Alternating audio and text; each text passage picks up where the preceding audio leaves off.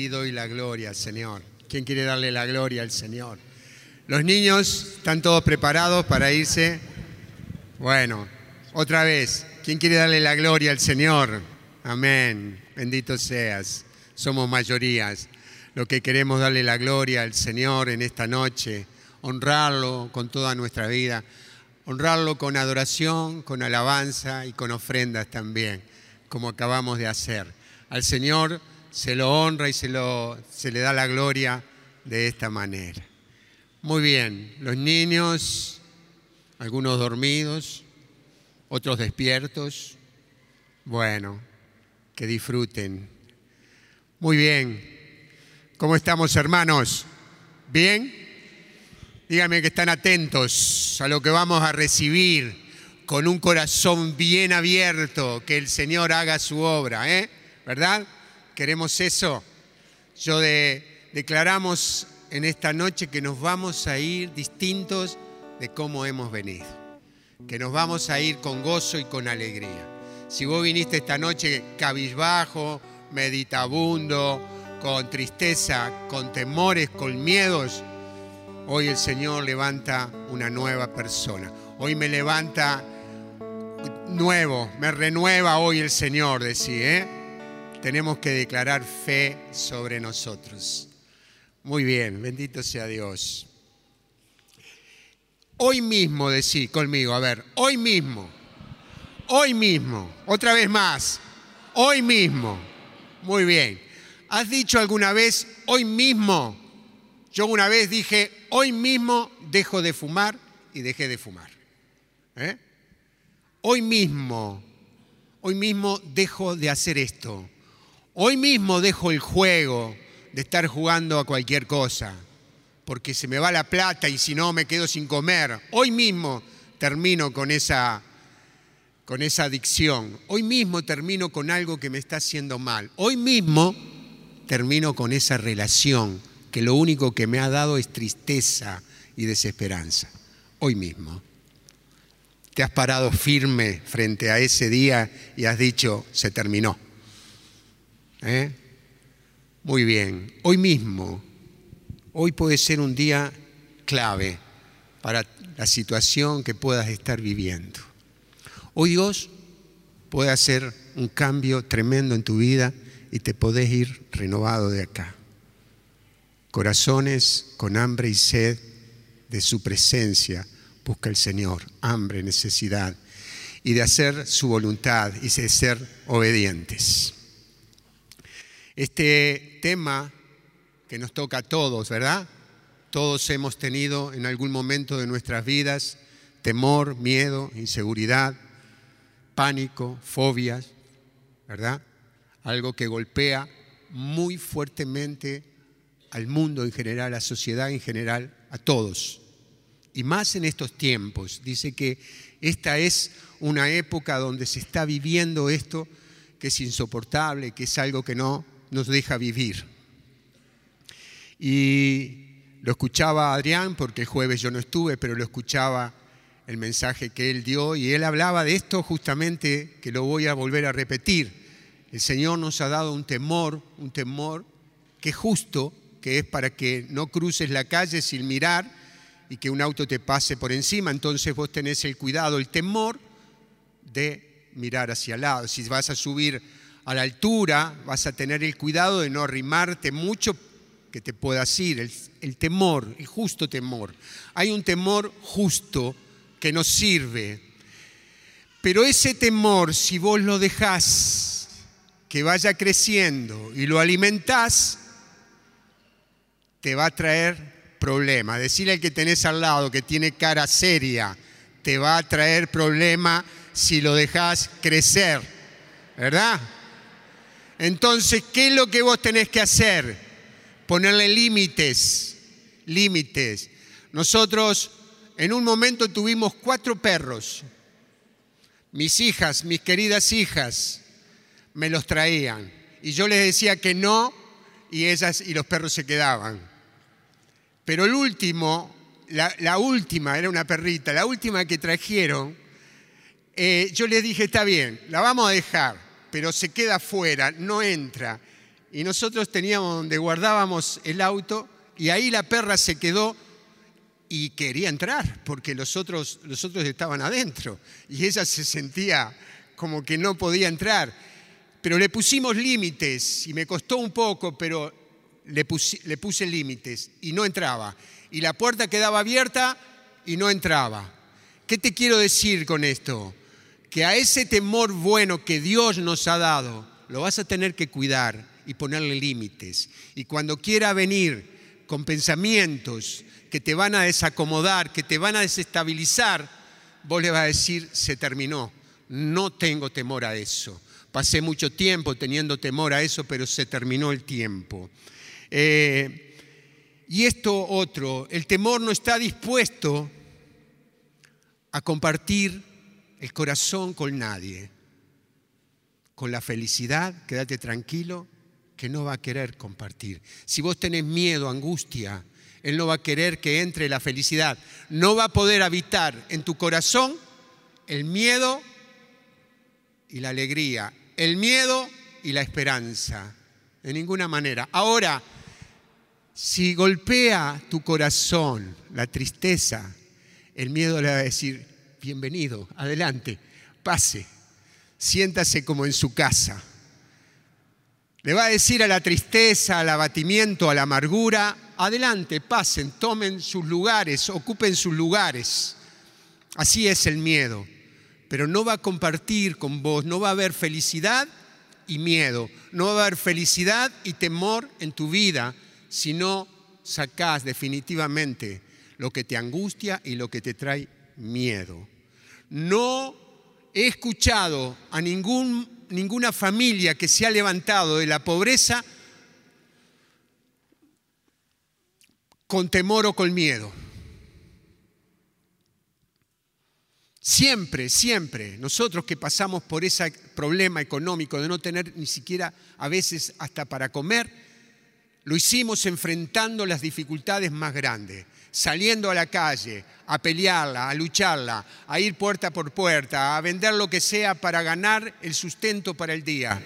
Necesitamos valentía, valentía y fe y confianza en Dios. Eso es lo que te hace dejar que, que, que el temor tome lugar en tu casa. Nunca vas a levantar un matrimonio con temor, con miedo lo vas a levantar con fe y con decisión.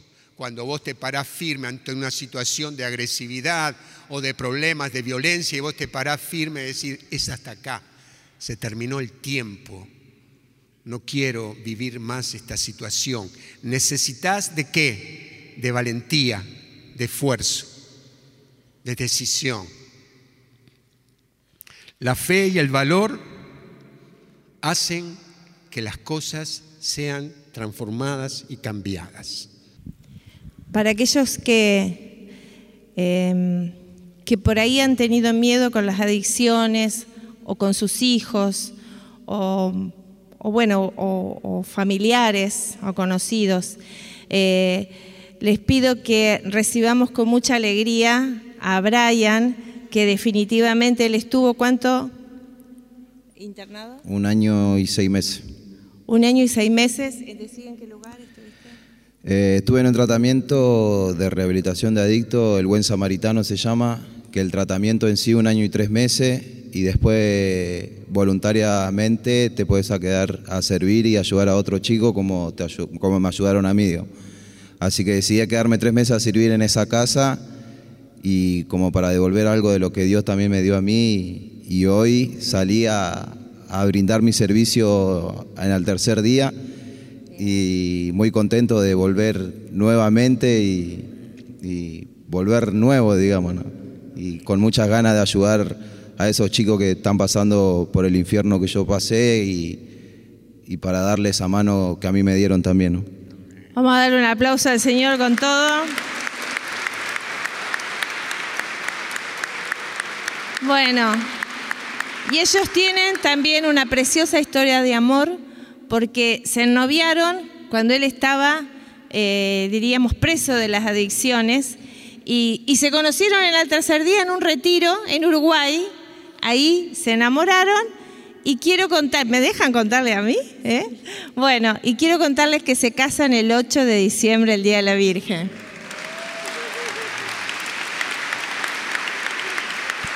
Bueno, gracias. Gracias a Dios, gracias. Gloria a Dios. Se necesita de qué? De fe también y de decisión para todas estas cosas, para salir de esos lugares que a veces nos terminan eh, llevando a, la muerte definitivamente. Gracias Señor por la obra que ha hecho con, con Brian y bueno, con este noviazgo. Que el Señor lo siga bendiciendo. Muy bien, quería compartir con ustedes la vida de alguien que yo creo que todos la conocen, de David, el rey David, en el capítulo 17, en Primera de Samuel, esta batalla que David tiene con Goliat, ¿verdad? Goliat, un gigante de tres metros. Dice la palabra que los filisteos reunieron sus fuerzas para el combate y se concentraron en Soco de Judá y acamparon entre Soco y Aseca, en Efes, Damín, y también Saúl y los hombres de Israel se reunieron y acamparon en el valle del Terebinto y se dispusieron en orden de batalla frente a los filisteos. Estos filisteos estaban apostados en un monte y los israelitas en el lado opuesto con el valle de por medio. Entonces salió del campo filisteo un luchador llamado Goliat de Gat, que medía casi tres metros de altura y llevaba en la cabeza un casco de bronce e iba cubierto con una coraza y escamada también de bronce, que pesaba más de medio quintal. Tenía una canillera de bronce en las piernas y una jabalina de bronce en la espalda. El asta de su lanza era gruesa como el palo de un telar y el hierro de la punta pesaba unos seis kilos. Su escudo, su escudero iba delante de él. Vamos a leer hasta ahí. Eh, este gigante, dice, dice la palabra, voy a leer esto otro también. El filisteo se detuvo y gritó a, los, a las filas de Israel ¿Para qué salen a presentar batalla? No soy yo el filisteo, ustedes los esclavos de Saúl. Elijan a un hombre y que baje a enfrentarme. Si es capaz de combatir conmigo y me derrota, seremos esclavos de ustedes. Pero si yo puedo más que él y los derroto, ustedes serán nuestros esclavos y nos, y servirán. Y el filisteo añadió, hoy lanzo un desafío a las filas de Israel. Préstenme un nombre y nos batiremos en duelo. Saúl y todo Israel, al oír estas palabras del filisteo, quedaron espantados y sintieron un gran temor. Ahí estaban los dos ejércitos, el de Saúl, el del ejército de Israel, y los filisteos, y este grandote salía y, amedrentaba al ejército de Israel. Una situación difícil. Saúl y su ejército estaban mirando mal la situación. ¿Te has enfocado mal en algún problema y has discernido mal, has visto mal el problema? no lo viste bien como tendría que ser, no le, no le buscaste una buena solución, sino que lo miraste mal. Eso era lo que le pasaba al ejército de Israel, a Saúl. ¿Qué les pasaba? Que estaban mirando el gigante. ¿Has mirado tu problema? Siempre. ¿Lo has mirado de acá y has hablado de él para acá y para allá? le has dado un, valor tan grande que ha ido creciendo más de lo que ya estaba crecido? El gigante de por sí ya era gigante, medía tres metros, dice la palabra, y estaba armado, un hombre armado para la guerra, preparado para matar, para destruir. Era un hombre de guerra, pero no solamente era hombre de guerra, sino que medía tres metros. Tres metros. Cada vez que miraban al problema lo veían cada vez más grande. ¿Has visto tu problema cada vez más grande? Cada vez te fue angustiando más el temor que puedas tener. Cada vez lo ves como un problema cada vez más grande. La enfermedad que puedas tener y que te da temor, te da miedo de morirte, cada vez la ves que no tiene salida, no tiene solución, que en cualquier momento te morís y estás angustiado y cada vez el gigante de la enfermedad lo ves cada vez más grande. Los, israelitas estaban viendo al gigante cada vez más grande. Esto hacía a Goliat el hombre más invencible. Y Goliat aprovecha porque el enemigo, a ver, presten atención a esto. El enemigo, ¿quién es el enemigo? Nuestro, espiritual, el diablo. El que viene a insinuarte mentiras, él viene a robar, matar y destruir, dice su palabra, ¿verdad? Bueno, él aprovecha cuando te ve débil, cuando te ve mal enfocado, cuando estás enfocado en el problema que te da miedo, él aprovecha y viene y te da letra para creer que ese problema es mucho más grande de lo que realmente es. Él no pierde oportunidad, no pierde oportunidad. Y dice que el filisteo salía, el gigante salía y dice, hoy lanzo un desafío a las huestes, a las filas de Israel. Él acrecentaba su temor, él acrecentaba el temor de, estos hombres. Présteme, présteme un nombre y nos batiremos a duelo. Qué invitación, ¿verdad? ¿Quién quisiera participar de esa invitación? Y me imagino que esa vocecita del gigante no era una vocecita finita, decir, a ver, présteme un nombre que yo quiero pelear con él. Un hombre de tres metros gritaba y tenía una voz, un vozarrón que asustaba a cualquiera. ¿Así? ¿Verdad? Asustaba a cualquiera. 40 días, dice la palabra, y 40 noches, 40 días de día, de, de mañana y de tarde. El problema es que cuando analizás mal, los resultados son malos. Eh, hablaban entre ellos lo grande que eran y comentaban de su escudo, sus músculos, sus lanzas, sus espadas. Ese era el comentario que había en el ejército de Israel. Estaban centrados en qué? En el gigante. En el gigante. Toda su conversación era a través de ellos. El resultado de todo este comentario era cada vez más firme el pánico y el terror de poder enfrentar a este hombre. Los miedos crecen cuando los alimentás. Yo cuento siempre en los talleres de liberación, lo voy a contar esta noche para los que no sepan, uno de mis miedos, tuve varios y tengo algunos, pero sé cómo enfrentarlos, sé que tengo que ir contra ellos, no hay otro resultado, al gigante tenés que enfrentarlo. Pero cuando era jovencito, volvía de noche de mi casa, a mi casa y la cuadra de mi casa tenía una sola lamparita, era semi oscura.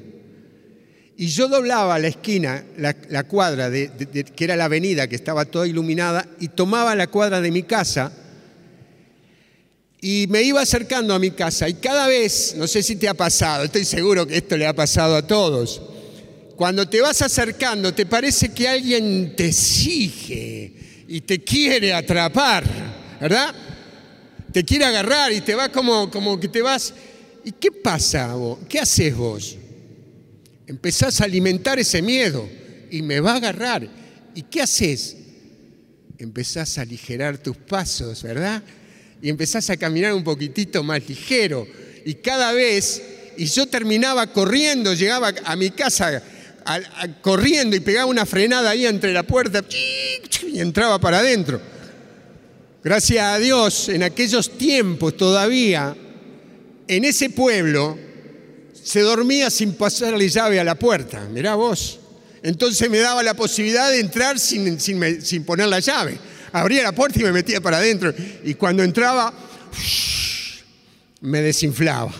Decía, ah, lo logré. ¿Me seguía alguien? No, toda mi imaginación hacía que ese me siguiera. No sé, a veces qué era, me lo imaginaba grandote, unos dientes así, no sé, ¿viste?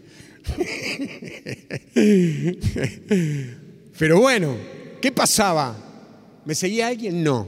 Yo alimentaba mi miedo, le daba alimento y me va a agarrar y me va a, y me va a rajuñar y me va a agarrar, no sé, y me va a comer. ¿Verdad que yo en aquel tiempo estaba bastante rico, mi amor? A mi esposa. bueno, si no me lo dice ella, que es mi esposa, ¿quién me lo va a decir, verdad? Bueno, ahora también dice, bueno, menos mal. bueno, eh, ¿qué pasaba en ese campamento? ¿Qué pasaba en el campamento de Israel? Los pensamientos estaban dominados por el miedo, por el miedo, miedo al gigante, y a lo que decía cada vez que hablaba. Cuando vos tenés miedo a algo, a la muerte, a, algo que pase, al robo, a la enfermedad, y vos te comés todos los noticieros del televisor, todos los días, al mediodía y a la noche, lo que estás haciendo es alimentar los miedos que puedas tener.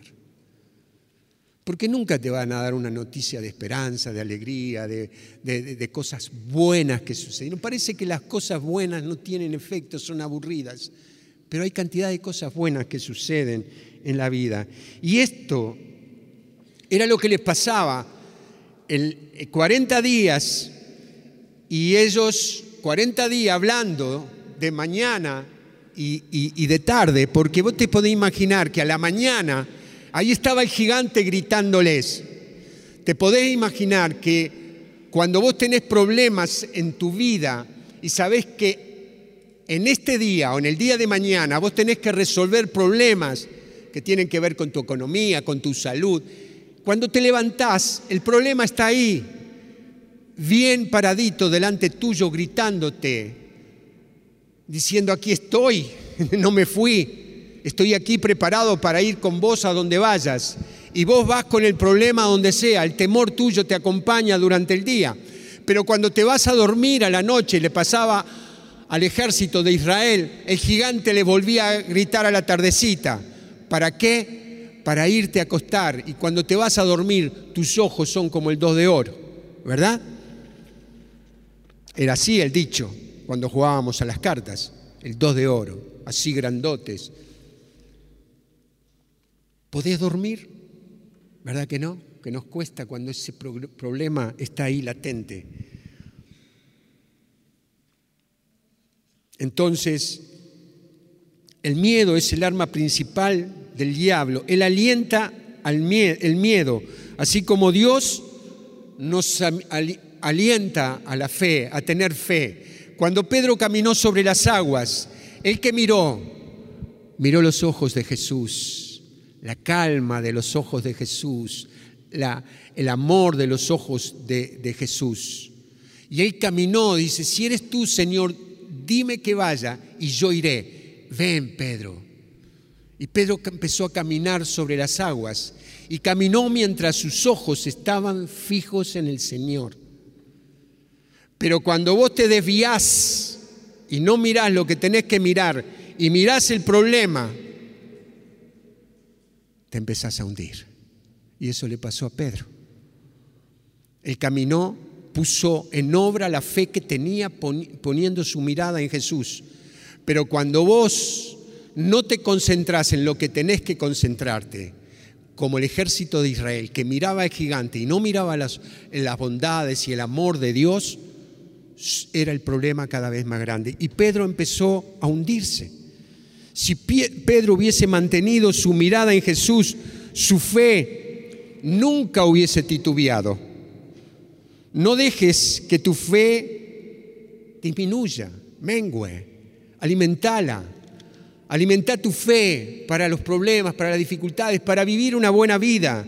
Tu fe, tu fe siendo fortalecida cada vez más. Ninguno de estos hombres Ninguno de estos soldados de Israel hubiesen peleado con Goliat. No hubiesen podido porque habían creado una atmósfera, un ambiente de derrota, de temor, de inseguridad. ¿Cómo es tu casa?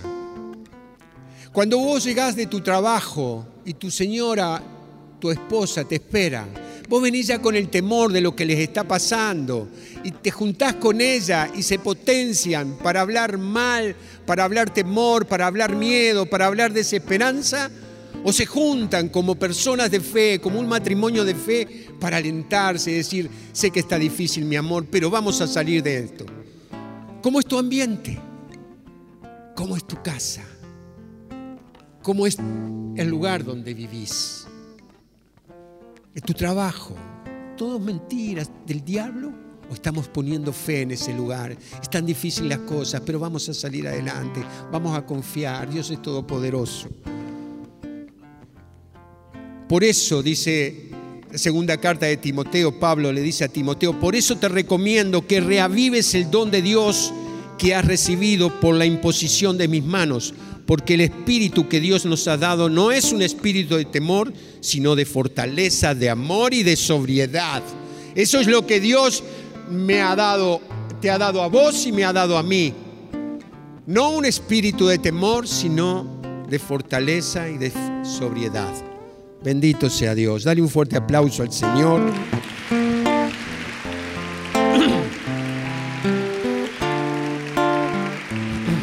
Porque cuando vos creás un ambiente de no puedo, no sirvo, no vamos a poder, esto es dificilísimo, se va a morir, no hay esperanzas, no podremos salir, no podremos pagar la deuda, está todo muy mal, todo es un desastre. Estás creando una atmósfera que le estás dando cada vez más altura al gigante que puedas tener. ¿Cómo es tu atmósfera? ¿Cómo es el lugar? Ahora mira la actitud de un hombre de fe. David. Dice que Jesé, el padre, le dijo a David, ve a llevarle unos quesos y unos alimentos a tus hermanos que están en el campo de batalla, ¿verdad? Eso dice la palabra, no la voy a leer porque si no se nos va el tiempo, se nos va a ir el tiempo. Y dice que David se levantó temprano a la mañana, madrugó, un hombre de fe tiene convicción, sabe lo que, hacia dónde va, qué es lo que quiere. No anda titubeando, y voy a ir, pero mira que voy de No, que vaya otro, papá, mandalo a otro, mandalo al esclavo, mandalo. No, no, David se levantó y fue. Y dice que llegó corriendo al campo donde estaban para enfrentarse los israelitas y los filisteos. Y dice la palabra que fue corriendo a ver a sus hermanos. Me encanta cómo la palabra de Dios da estos detalles pequeños del amor de un hombre de Dios que va corriendo a ver cómo están sus hermanos, que están en el campo de batalla. Tiene amor por sus familiares, por sus seres queridos. Porque eso habla también. Porque nosotros tenemos que ser, para no tener miedo, tenemos que ir purificando nuestra vida en todas las áreas, en todo siendo santo en todos, cuidando nuestra relación con Dios. Y David fue hasta sus hermanos. Pero dice que en todo eso que saludaba a sus hermanos y preguntaba porque le iban a dar un premio al que venciera al gigante, le iban a dar a la esposa, a la hija del rey como esposa, le iban a, eh, le iban a quitar los impuestos, no me sale la palabra ahora, y, le iban a dar eh, riquezas. Y David escuchó eso, porque un hombre de Dios también no solamente se fija en el gigante, sino también en las bendiciones. En las bendiciones. No, no es que dejó, a ver, ¿qué le van a? No me importa lo que yo estoy pensando en el gigante. No, no, todo, todo. Un hombre que no está oprimido, que es libre para pensar, mira todos los detalles y presta atención a las bendiciones sin desatender al enemigo. Eso fue lo que hizo David. Y dice la palabra que escuchó al gigante.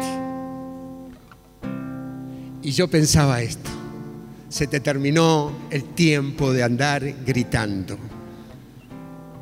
Porque te ha escuchado un hombre de fe, un hombre con el corazón puesto en Dios.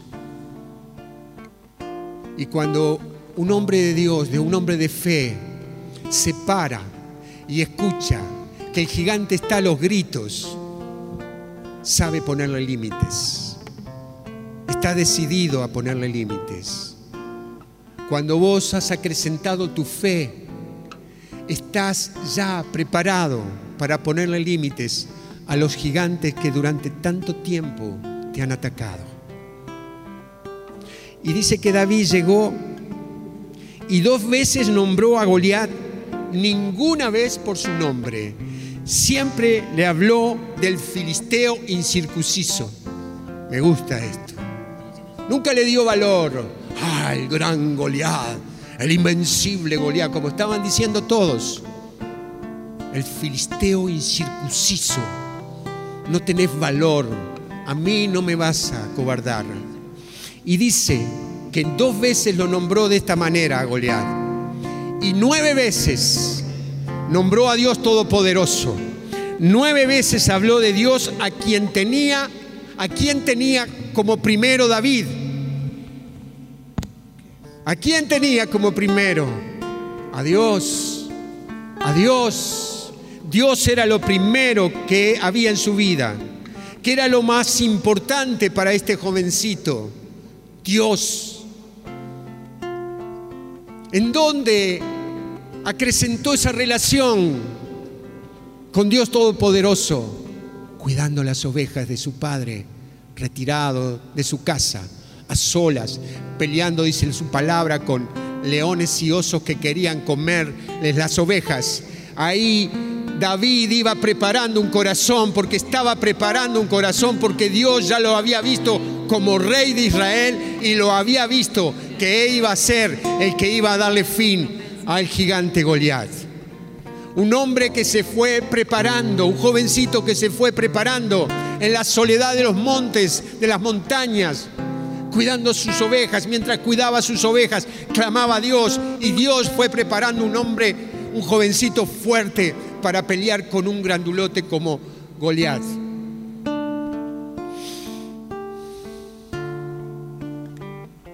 Ninguno del ejército de Israel en este capítulo 17 de Primera de Samuel, ninguno del ejército, ni sus hermanos, ni el rey Saúl habían nombrado a Dios.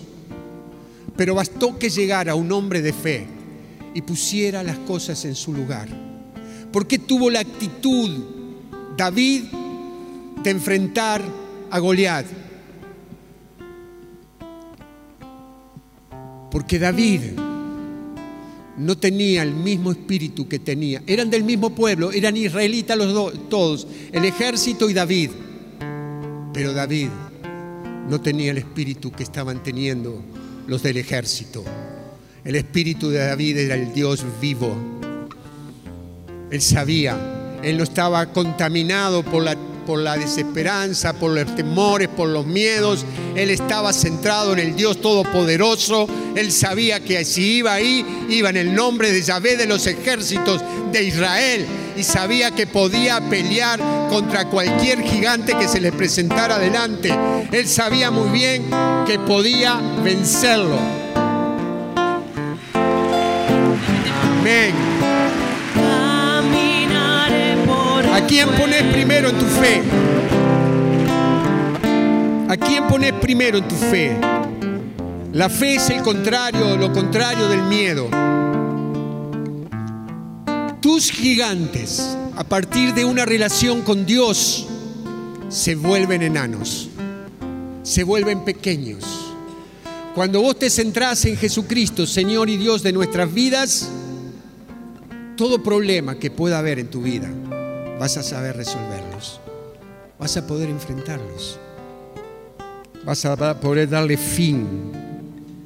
Y le dice, hoy mismo, hoy mismo, hoy mismo, decir conmigo, hoy mismo, se termina el tiempo, hoy mismo Te cortaré la cabeza, le daré la comida, la, tu cuerpo a los pájaros y a los animales del campo. Hoy mismo se te termina el tiempo de estarme atormentando día y noche. Hoy mismo yo decido que sos pan comido, que sos tan grande que no podré errarle cuando tire la piedra. Yo sé que tengo victoria porque Dios está en mí. Y David tomó su onda. Voy a poner bien. Tomó su onda y miró al gigante.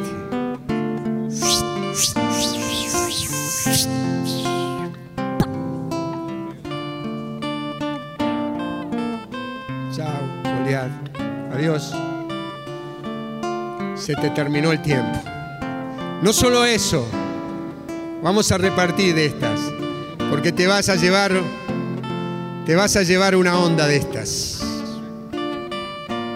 Y vas a poder declarar todas las mañanas que hoy mismo, hoy mismo se te termina el tiempo. Cuando el enemigo venga a asustarte, a agobiarte, con temores, con miedo, le vas a decir hoy mismo, se te terminó el tiempo. Y David le decía, ¿sabes qué le decía? ¿Sabes qué le decía? Tú vienes a mí con espada, pero yo voy en el nombre de Yahvé. Yo voy en el nombre del Señor Jesucristo. Él es el que habita en mí. Tengo onda. Tengo la piedra. Decí conmigo, levantá a ver los que tienen ya la onda y la piedra. Tengo onda. ¿Quién la tiene ya? Tengo la onda y tengo la piedra que te va a derribar. Pero no solamente tengo esto. Esto es un instrumento para darte fin. Pero lo más importante que tengo es Jesucristo, Señor y Dios de mi vida. Con Él tengo fortaleza para enfrentar cualquier gigante. Con Él tengo victoria. Y con Él Puedo derribar cualquier gigante. Puedo darle fin a todo lo que me ha atormentado. Se terminó el tiempo. Se terminó el tiempo. Levántate por favor y declará, hoy mismo, hoy mismo, hoy mismo le doy fin al gigante. Y mañana o pasado mañana, cuando te levantes y el gigante te esté gritando, vas a tomar la onda y le vas a decir, mira lo que tengo acá. Me atormentaste durante mucho tiempo, pero mira que tengo otra vez lo que te va a quitar la vida. ¿eh? Así que no vengas a atormentarme. En el nombre del Señor Jesucristo, yo te doy fin. Declaro la victoria sobre el gigante que me ha atormentado. Amén. Dale la gloria a Dios. Bendito sea Él. Santo.